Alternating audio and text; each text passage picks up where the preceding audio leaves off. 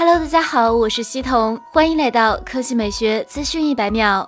荣耀 V 三十系列定于十一月二十六日发布，不出意外的话，这将是荣耀年度压轴旗舰。这将是荣耀年度压轴旗舰。今天下午，华为消费者业务 CEO 余承东自曝，上手体验了一段时间荣耀 V 三十，整体感受非常惊艳。今年我们在手机影像技术领域已经进入了一个全新阶段，做到了不止愉快。由此看来，荣耀 V 三十的多维矩阵相机模组实力强大，有着媲美老大哥 P 三十系列、Mate 三十系列的实力。从官方已经公布的海报可知，荣耀 V 三十正面是一块屏占比极高的双摄打孔屏，屏下指纹或侧面指。文核心硬件有望搭载麒麟九九零平台，支持五 G NSA SA 双模网络，且提供 V 三十和 V 三十 Pro 至少两款。十一月二十二日，今天中午，华为终端官方微博放出最新预热海报，新品名为华为 MatePad Pro。slogan 为重构创造力，其中列举了麦哲伦船队完成人类首次环球航行，莱特兄弟首次试飞成功，加加林乘飞船绕地一周。最后，华为表示，近千年来，人类一步步开阔大视野，毫无疑问，这次华为 MatePad 将实现平板历史上一次大跨越。从图中来看，华为 MatePad Pro 四边超窄，屏占比进一步提高。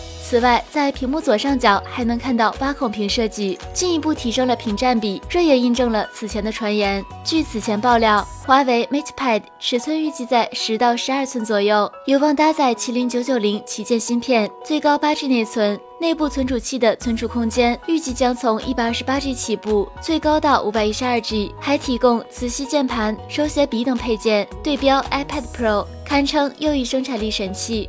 好了，以上就是本期科技美学资讯百秒的全部内容，我们明天再见。